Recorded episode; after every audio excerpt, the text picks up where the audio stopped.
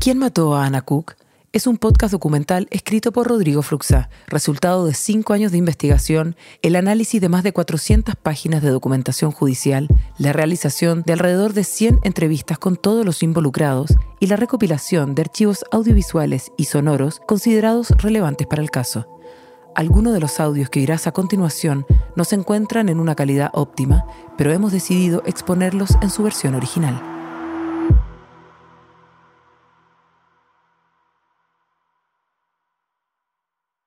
Nos van a funar. Todavía no entiendo por qué. Da lo mismo, nos van a funar igual. ¿Pero por qué en específico? Por todo. ¿Te pueden funar aunque digas la verdad? Obvio. ¿Nos pueden funar aunque las cosas no las digamos nosotras, las digan los entrevistados? Los funan a ellos y de pasada a nosotras. Y si nos atenemos a lo que está en la investigación de fiscalía, si tenemos los informes, los peritajes, si está respaldado por el Poder Judicial. Ellos ya están funados.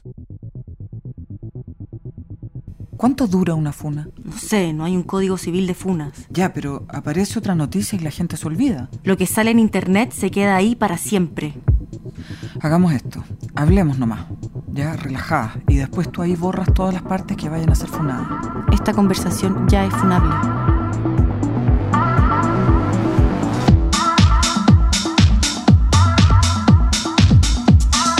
Podium Podcast presenta ¿Quién mató a Ana Cook?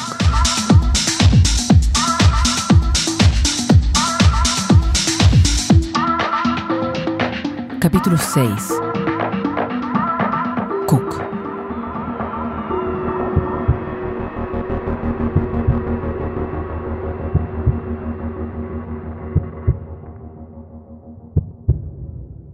Ya, pero sí se puede decir que Ana era traficante, que traficaba. ¿Qué te gusta decir esa palabra? Traficante, tráfico, traficaba. No, pero ¿cómo se le dice a tener 10 millones de pesos en pastillas en un tarro para vender? Si tú dices traficante, lo primero que piensa la gente es, ah, la niñita se lo estaba buscando, andaba metida en esas cosas raras. Sí, la la carretera no era una santa, pero bueno, ¿quién es un santo, weón?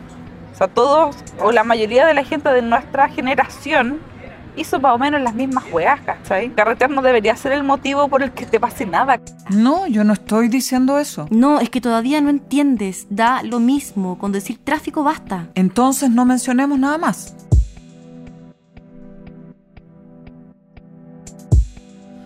¿Cómo se le dice entonces a la gente que vende drogas para vivir? No, es que no es como te lo imaginas. ¿Qué me estoy imaginando? Te imaginas jóvenes con pistolas, reggaetón, zapatillas colgadas de las cables de la luz, balas locas. La Ana era normal, no andaba armada. Cientos de universitarios están en la misma, que venden en pocas cantidades para cubrir sus gastos. Ah, ya. ¿Y porque viven en otros barrios, porque estudian, los tenemos que llamar distintos? No. Y yo soy la prejuiciosa. Lo que te estoy tratando de explicar, de pedirte, es que que estés abierta de mente. Porque las cosas no son siempre como una las piensa, como se ven en la tele. La Ana cantó en un grupo religioso de Arica varios años.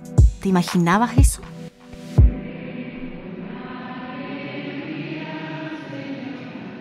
Y la Anita me tocaba guitarra. Y mi hijo tocaba la flauta. Ella es Gabriela, es la tía, la que crió a Ana cuando la mamá decidió mandarla al norte. Bueno, ella me tomaba como mamá, eh, la verdad, las cosas, no estando su mamá, yo la reemplazaba.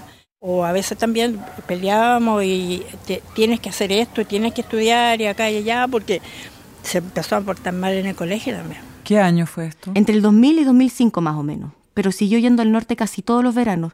No sé si todavía, supongo que sí, pero en esos años era muy, muy fácil conseguir droga en Arica ciudad fronteriza con Perú, cerca de Bolivia, poco control de aduanas, mucha fiesta, mucha vida de noche. En Arica eh, salíamos, yo tenía una auto en Arica y salíamos a pasear, a hacer mano, la típica.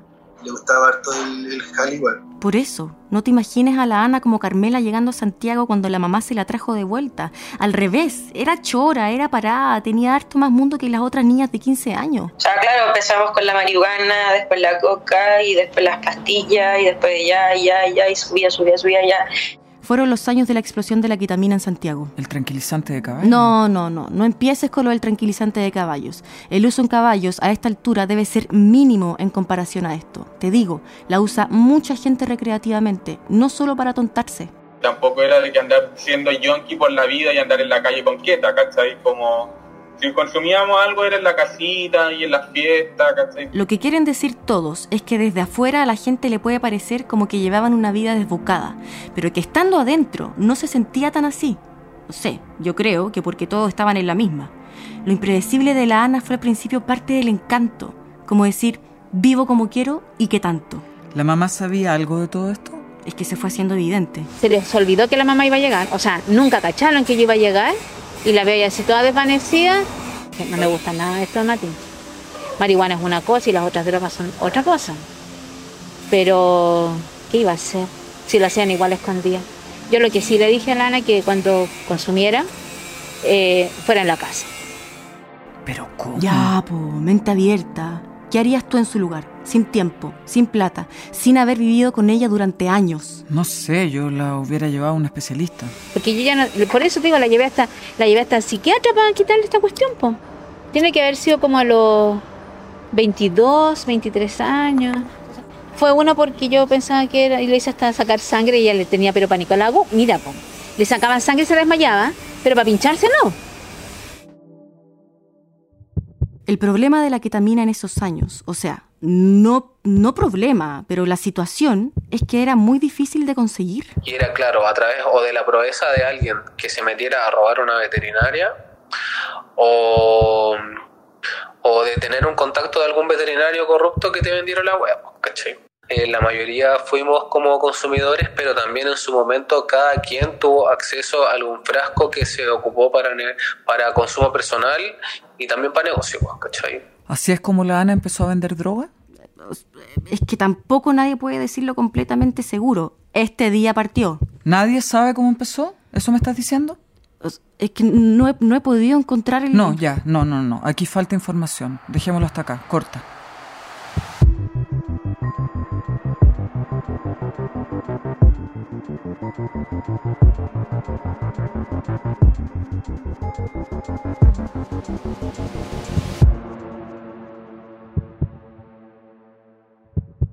Traje material. Perfecto, ahora sí, te escucho. La Ana tuvo un socio. No quiso que lo grabara. Dice que sus papás no saben a lo que se dedica. No quiere que digamos su nombre tampoco. Entonces, ¿cómo sabemos que es él efectivamente? Le pregunté a los amigos de Ana y a la mamá. Todos lo conocían. Tomé apuntes y lo ordené. Escucha. Me acuerdo que el año 2012 estaba en una fiesta de Enter the Void y había una performance de Irina la Loca que se metía con soladores y me daba al público. Entonces ahí se me acerca una mina y me ofrece unos sintéticos. La cagó. Era la mejor droga que he probado en toda la vida. El medio viaje. Veía todo en violeta y en blanco y en negro. Le pregunté a la mina dónde se conseguían y me dio una página web. Después me metí y estaba mala, pero encontré otra. Y ahí encargué 5 gramos de DMT a un laboratorio chino. Yo era chico, estudiaba diseño y no tenía ni uno. Un amigo me prestó la plata y el encargo llegó por correo. Cachamos que hacía efectos y la jalábamos. Ahí se enteró la Ana y se sumó a los pedidos. Ella era mucho más inteligente que nosotros. Empezó a jugar con las mezclas. ¿Y cómo llegaron a la fórmula para disolver la droga? No sé, no dijo. Me dijo que era como revelar, no sé, la, la fórmula del Big Mac. La llamó varias veces la obra maestra. Ah, ok. Sigo. El primer encargo nos llegó en algo así como un cargador metálico. La Ana lo miró, no encontró los polvos y se enojó más que la chucha. Creía que nos habían cagado. Amiga, ¿qué onda? Llegaron los polvos de China, pero me llegó un transformador y no sé qué, esto, estoy desesperada porque no lo puedo abrir. Quiero romperlo, me estafaron, está picadísima. Primera vez que la veo súper enojada. Pidió un destornillador y estuvo ahí, dándole y dándole, hasta que finalmente lo abrió. Y adentro los cables, no sé qué, venía este como pack chiquitito lleno de este polvo de eh, ácidos chinos comprimidos, o sea, concentrados. Y ahí se puso a fabricar estos ácidos en su casa. Tenía todo un laboratorio A pesar de ser de Rusia, lo siguieron llamando los chinos. Esa es la, la- la droga que hizo famosa a la Ana en todo el ambiente. ¿No le asustaba que la pillaran? No, estaba orgullosa. Ana Cook por cocinera. Es que no entiendo, se estaba delatando sola. No, es que no quieres entender. Es tráfico sin ningún estigma social, sin connotaciones negativas. Tiene, tienen otra cabeza. No, yo lo siento, no. yo no siento que la Ana era dealer, ¿cachai? Que a mí me vendió droga, pero yo no siento que ella era dealer, era mayorista. Ella estaba más arriba, estaba en el hombro, ¿cachai? Está el hombro, el codo, la mano. Yo era la mano, la Ana era el hombro, así. Bueno, como que la Ana era la portadora, ¿cachai? ¿Cuánta plata se podía ganar haciendo eso? Mucha. Ya, pero ¿mucha cuánto? No sé, el socio de la Ana me dijo que ese primer encargo les costó 500 mil pesos y traía 50 gramos. Con eso alcanzaban a hacer 5 mil dosis, unas estampillas chiquititas que hacían con cartón de vinilos viejos. Restándole costos, consumo personal, bolseo de amigos, podían sacar 10 millones cada uno tranquilamente. ¡Wow! Y eso que empezaron vendiéndole solo a conocidos tenían un cliente que les compraba 800 mil pesos todas las semanas. Te digo, mucha plata. No me voy a sacar la chucha 15 años para poder comprarme un cinte. Si hay formas que puedo obtener un cinte pasado mañana, ¿cachai? Porque quiero tocar música ahora, no quiero esperar 15 años para comprármelo. Como tenía esa filosofía un poco. Dicho por ella misma. Quiero todo y quiero todo ahora. Quiero todo y lo quiero ahora. La mejor promoción era siempre la Ana. Iba mejorando la mezcla con cada entrega, testeando ella misma con amigos los niveles de cada compuesto. Me acuerdo súper bien de una experiencia que tuve en la cual sentí que realmente estaba viajando en el tiempo. Existe esa curiosidad de por qué algo puede llegar a ser tan, tan cómo puede expandir tu cerebro, ¿cachai? Cómo puede haber un tercer ojo y se expanda toda tu, tu mentalidad, ¿cachai? Como que... Que los chinos duraban muchas horas. Podía estar hasta 24 o 26 horas en el efecto sin bajar de la web. Esta noche es tenebrosa, extrañas sombras misteriosas. Nadie sabe qué hay afuera. Criaturas de la noche, qué miedo. Venía para Chile eh, Lazy Town. La serie infantil. Su socio me dijo que fueron con Ana al hotel para venderle droga al equipo. Esto fue en noviembre de 2012, cuando Lazy Town vino a Chile por la campaña Elige vivir sano. Qué sano. Habían ido al Hotel Marriott a venderle unas drogas chinas, un M, una weá, Lazy Town. Resumiendo, monos animados, telepatía y el tercer ojo. A ver, lo que tratan de explicar es que había una filosofía detrás. Filosofía puede ser mucho, un, un contexto. Tenían eso, el producto, y cuando la Ana comenzó a trabajar ya más seguido de DJ, tenían un mercado inagotable. Todo funciona en pro de una economía que no es la fiesta, que no es la música. Y la gente que va a la fiesta va en busca de eso y la weá funciona así, no es por la música como... Eh, es una lata generalizar, pero las drogas están en el centro del fenómeno. Yo he ido a varias fiestas, pero hay cosas que ni siquiera sabía que pasaban. Pero es común que la gente con jale, tiene la andan con la oye tenés medio clone, oye mono negro clone. O sea, en la fiesta tú escuchás al final de la fiesta que que le trae la clona. ¿Clonazepam? Es que no lo puedo creer. Para mí, siempre pienso que el final de la fiesta es el momento para irse a la cama con alguien, no para empezar a tomarse los ansiolíticos. O para irse a un after. Pero acá es tomar algo para subir, tomar algo para bajar. Evitar siempre el vacío post fiesta. Si uno sube, siempre tiene que bajar. No se puede subir para siempre.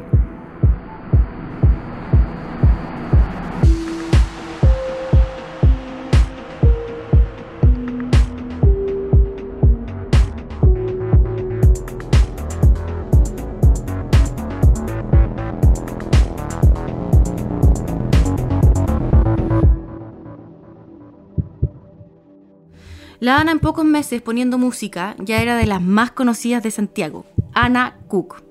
Para que me entiendan un poco, habían dos escenas de música electrónica pasando en paralelo en Chile. Era como el circuito electrónico alternativo más pagolas lesbianas. De gente más alternativa, experimental, gay, como de lugares más chicos, no sé, secreto, un poco más a la vanguardia. Y la mainstream, fiestas que hasta se anunciaban en la tele, con empresas y con marcas. Santiago, Estación Mapocho. Sé parque de la noche. Viste de blanco. La Ana encajó perfecto en la primera. siendo lesbiana con ese aire rebelde, hasta usaba lentes oscuros siempre adentro de las fiestas. Bueno, yo la vi comprando cervezas así de a 10, 10 coronas, como sacando dos, 20 lucas, o sea, habrán valido 2 lucas en ese tiempo. Quiero 10, así, y pasado, así, le regalaba a la chiquilla. Bueno, un magnate, chico. Puta, la Anita siempre tenido drogas. Siempre, siempre, siempre. Entonces tenía como una hueá que era tipo mezcalina, no sé, como un polvito. Nos dio un poquito. Lo pasamos tan bien así, pero. Claro, llegaba a su casa y era como, cacha, me compré dos tonos de mesa en una semana eh, y un cinte y no sé qué. Y era como, En el primer ambiente electrónico, el más chico, Ana tenía conocidos, amigos, amigos que se preocupaban de ella, que les interesaba su música, pero la empezó a aburrir de a poco. Como que si deja, terminaba dejando la cagada, se curaba, terminaba eh, pegándole a la gente, no sé si pegando, empujando, echándole a chorear, bot- botando weá, ¿cachai? Así. Y ahí, claro, llega gente de la fiesta, oye, ¿qué pasa? Que se vaya esta chica, oye, sáquenla, es tu amiga, ¿qué onda? ¿Por qué están con ella? No sé qué. ¿Se metía en peleas? A veces, pero eso no significaba que se estuviera poniendo en riesgo. Pero si tú eres la única que sigue repitiendo eso.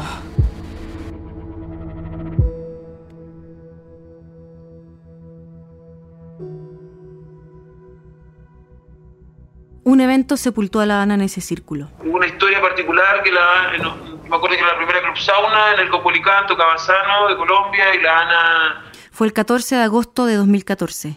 Hay varias versiones de cómo empezó la discusión, pero el asunto es que la Ana terminó tirándole un botellazo en la cabeza a otra niña en la calle.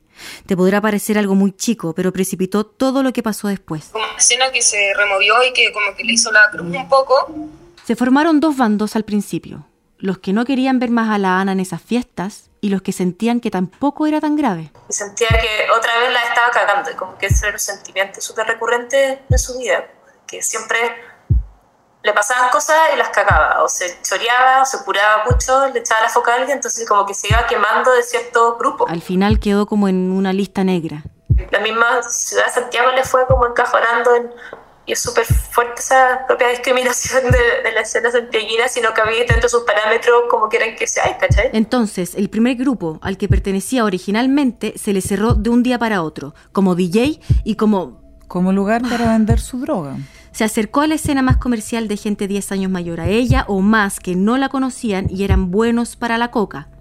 Puros hombres. Como el gato. Como el gato.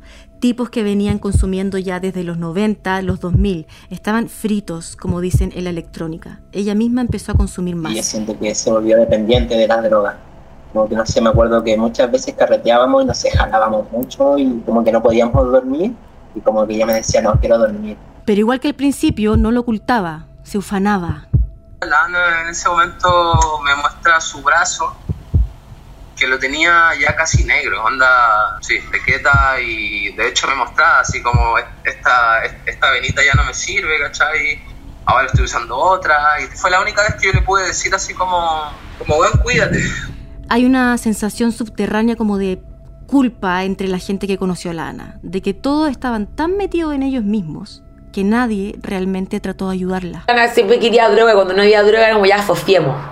Hay que fosfiar, po. Inhalar el, el desodorante ambiental. Y poníamos un paño y, lo, inhalamos. Y... Ana empezó a ser menos cuidadosa vendiendo los chinos también. Tuvo problemas con microvendedores y con clientes por la calidad de la droga. A veces no hacía ningún efecto, otras demasiado efecto, o promocionaba una pastilla como un compuesto y vendía otro. Se hizo mala fama entre los mismos dealers. Obviamente es irresponsable estar como jugando con sustancias que uno no cacha si no tenía el conocimiento químico correspondiente. Y lo otro que también fue el error que yo cometí, que si bueno, no podías estar vendiendo algo que no, no probaste. ¿Cachai? Entonces estos buenos vendían los cartones a la fuerza, netamente por salvarse el bolsillo, ¿cachai? Ana dejó a su socio de siempre y empezó a asociarse con gente que conocía menos.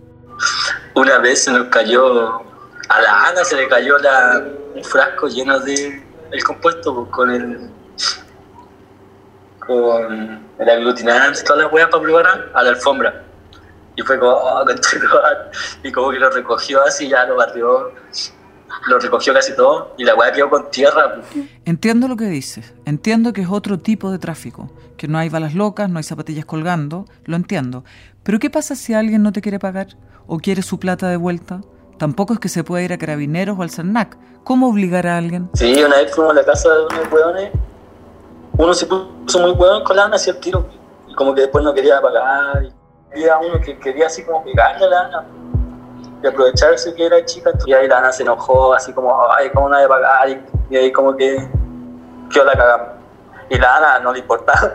Como que tomó una botella y quería romperla en el suelo, así como, ya. El equilibrio entre los pros y los contras de vender drogas empezaron a moverse. No se puede subir para siempre. Y, y yo también, ponte tú, vendí ácido. Dice que te, te da un- como, te da como poder, te sentís poderosa. Tenía un, tenía una, un arsenal de drogas en mano y es como, bueno, podría drogar a toda esta fiesta o podría tener mucha plata porque tengo todo esto. Entonces, yo creo que sí, pues como que la Ana estaba cachando el, el último año, estaba como súper ya tomando conciencia del doble filo que tenía en esto. O sea, como, puta, ya no soy libre vendiendo drogas porque ya me tienen cachada. ¿A qué se refiere con que la tienen cachada? Hay un rumor esparcido que Ana habría tenido alguna detención por tráfico o que fue procesada. Muchos lo asocian más bien a que se empezó a poner paranoica, ya no le daba lo mismo irse presa. Hasta cerró su cuenta de Instagram porque decían que la policía la vigilaba por ahí. Después abrió otra cuenta desde cero. ¿No es como importante eso para los jóvenes? Una pesadilla, pasar años acumulando seguidores y perderlos de un día para otro. Unos creían que era de paranoica, nadie sabía bien qué era verdad y qué no. Una vez, en medio de una fiesta, Ana le avisó a un amigo que mejor se fuera, porque la policía iba a llegar en unos minutos. Fue muy extraño, no sé, quizás lo percibió, no sé qué bola estaba, que como que me lo dijo, nos fuimos y llegaron. Y ahí dije así como, no, nunca más voy a desconfiar de la... Sí, lo sabe todo. ¿Qué es lo que quiere decir? No sé bien, que tenía algún tipo de información privilegiada. No te digo, volaban los rumores. No, pero creo que una vez le vendió a un hueón que era un sapo. Le vendió caleta, parece. ¿Sapo? ¿Qué? ¿Era un carabinero encubierto? Supongo, pero deben ser mitos. En el sistema del Poder Judicial, Ana no aparece con ninguna causa de drogas. En la Fiscalía tampoco. Ojo, que hay cosas que no aparecen ahí. Hay una forma en que alguien haya sido detenido por un tema de drogas y no aparezca en los sistemas del Poder Judicial. Que ella misma haya sido informante de la policía, que haya sido detenida y para no ser procesada haya entregado a alguien más. ¿Y de eso queda registro? A veces, y solo en los archivos internos de la PDI, por seguridad, para que el informante no corra peligro, que la gente a la que delató no tome represalias. ¿Y la Ana sale en esos archivos? Sí.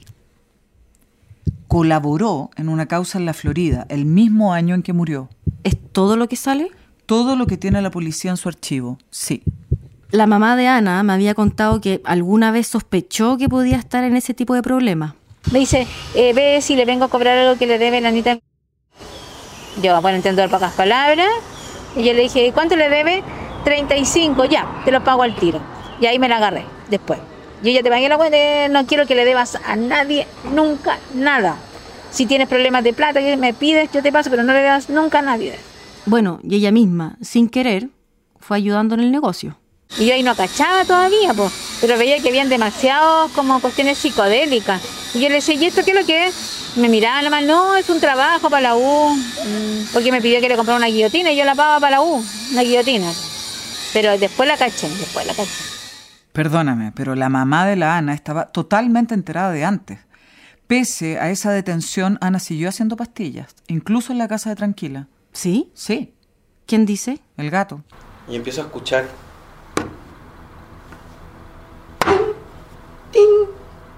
Pero no era de la música. ¡Ting! Y dije, no, ¿qué onda? Y me acerqué más hacia el oído y claro, puta, finalmente, claro, era que la buena estaba haciendo pastillas, prensándolas de forma manual. Estaba prensando pastillas en mi casa. Entonces le toqué, abrí y dije, bueno, Ana, ¿qué estáis haciendo? ¿Y qué se supone que hizo? No tengo ni un juicio en que tú vendas y que seas dealer, pero en mi casa no, ¿cachai?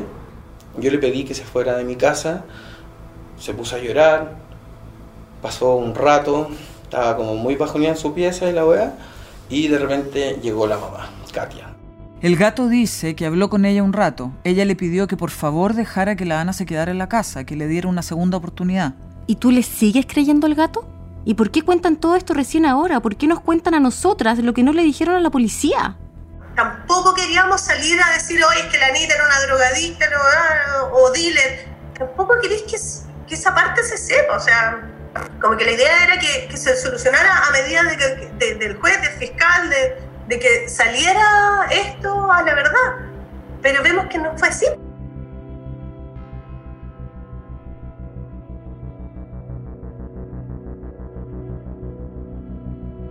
En el listado de llamadas de Ana el último mes hay un teléfono que se repite más de 70 veces. ¿Te diste cuenta? Sí, sí. Están todos los intervinientes en la integración inicial del tribunal. Vamos a continuar con eh, Alberto Brevis Torres. Fue condenado en 2013 como parte de una banda de narcotráfico que traía cocaína desde Perú. No estampillas, no bolsitas, 66 kilos de pasta base esa vez, pero quizá cuánto más los tres años que perteneció al grupo. Cuando lo detuvieron tenía un Porsche y un Bembé.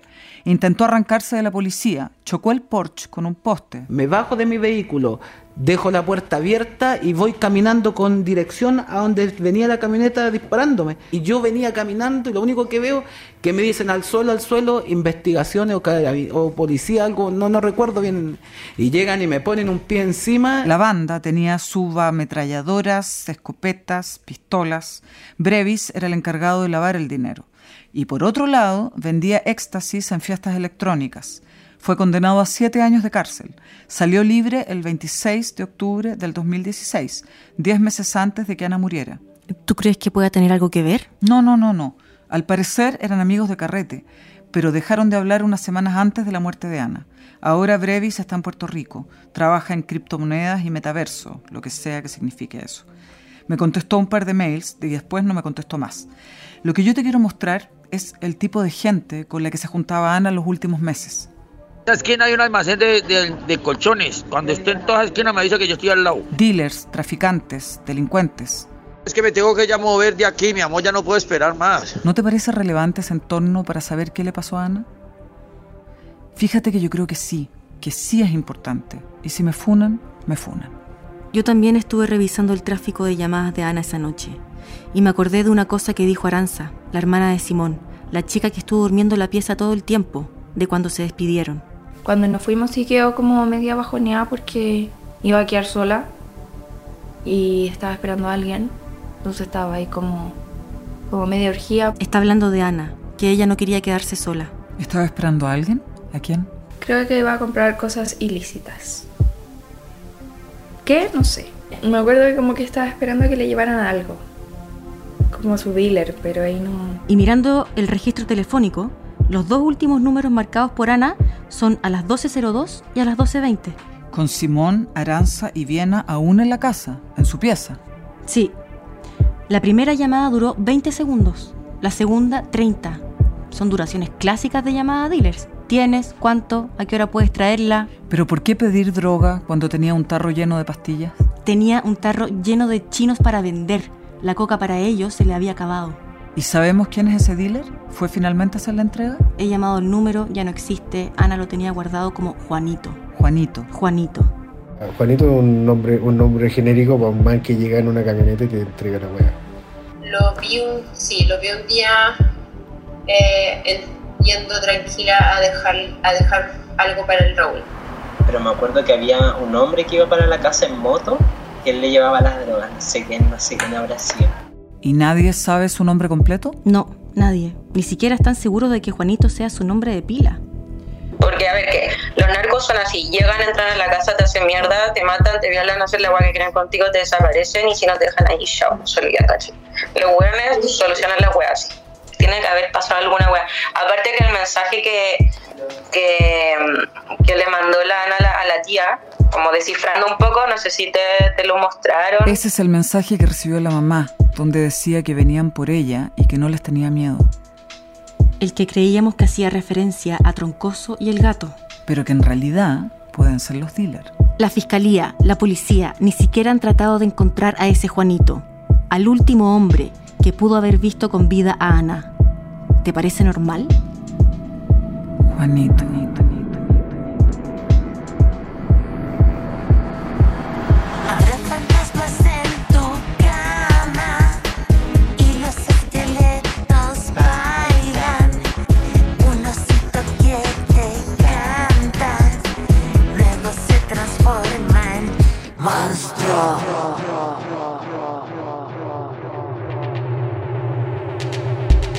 Mató a Anna Cook? Es una serie sonora original de Podium Podcast. Guión, Rodrigo Fluxa. Investigación, Valentina Millán, Sebastián Palma y Rodrigo Fluxa. Dirección General, Trinidad Piris. Diseño sonoro, Luciano Correa. Arte y Comunicaciones, Jorge Pillaga.